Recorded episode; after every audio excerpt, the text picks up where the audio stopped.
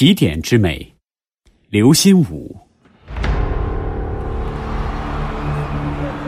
到现场观看赛跑，多数人总愿选择离终点最近的位置，我却偏爱在起跑线附近观看。运动员在起点上的美，往往被人忽略。其实，当运动员们在起点脱下外面的罩衣，露出紧凑而富有弹性的筋肉，先略施活动臂膊、腿脚、腰肢，在渐渐弹跳着、抖擞着，准备进入比赛。那神情、那体态、那气氛，就已非常之优雅。等到运动员们在起跑线上找准自己的到位，在裁判员一声威严而悠长的“预备”声中，各自凝聚起他们灵魂的注意力，拼搏进取，并透过他们的每一块肌肉、每一根筋腱，显现出他们肉体所蕴藏的爆发力、弹射力、承受力。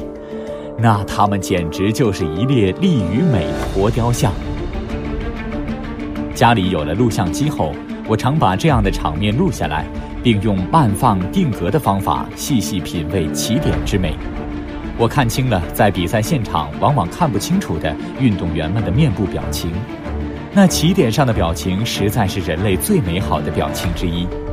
倘若说恋人的表情是人类延续不灭的象征，那么起点上的表情便是人类进取突破的希望。人生的终极点只有一个，然而起点却有许多。运动场上的起点是明显的，生活中的起点往往较为隐蔽。一个想向文坛进军的青年，在深夜灯下铺开了稿纸，用手中笔郑重地写下了第一行字。一个刚到单位报道的大学毕业生，头一回走进办公室，他尽量大大方方地望着大家，大家都好奇而友善地望着他。一个才把盹来的川橘铺排在货位上的个体户，用戴着厚厚的棉手套的双手，捂捂冻得发红的耳朵，嗡声嗡气地发出他的头一声吆喝：“大橘子保甜嘞！”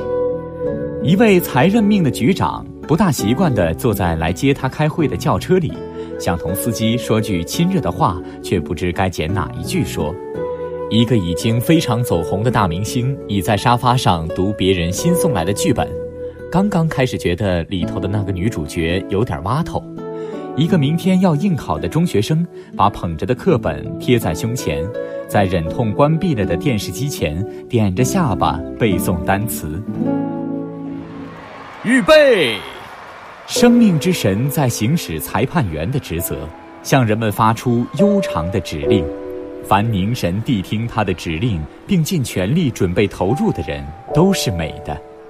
尽管在终点处会出现绝不平衡的场面，文学青年的稿子也许会被退回，走向生活的大学生也许会碰许多的钉子，卖橘子的个体户这一回也许不能大赚，新上任的局长也许不久便会调离，大明星的下一部戏也许会砸锅，中学生第二天应考时也许会失常，谁也保不住在那等待着我们的终点上不会落伍。失败，甚至被淘汰。然而，对于人生来说，终点固然诱人，起点更弥足珍贵。一时的终点上的失美，并不是什么不得了的事。可怕的是，寻找不到新的起跑线，失去了在预备声中大大振作起来的力与美。终点之美属于优胜者，起点之美属于每一个人。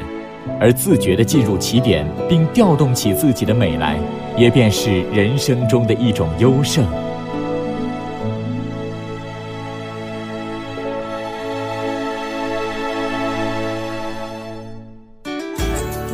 更多课文，请关注微信公众号“中国之声”。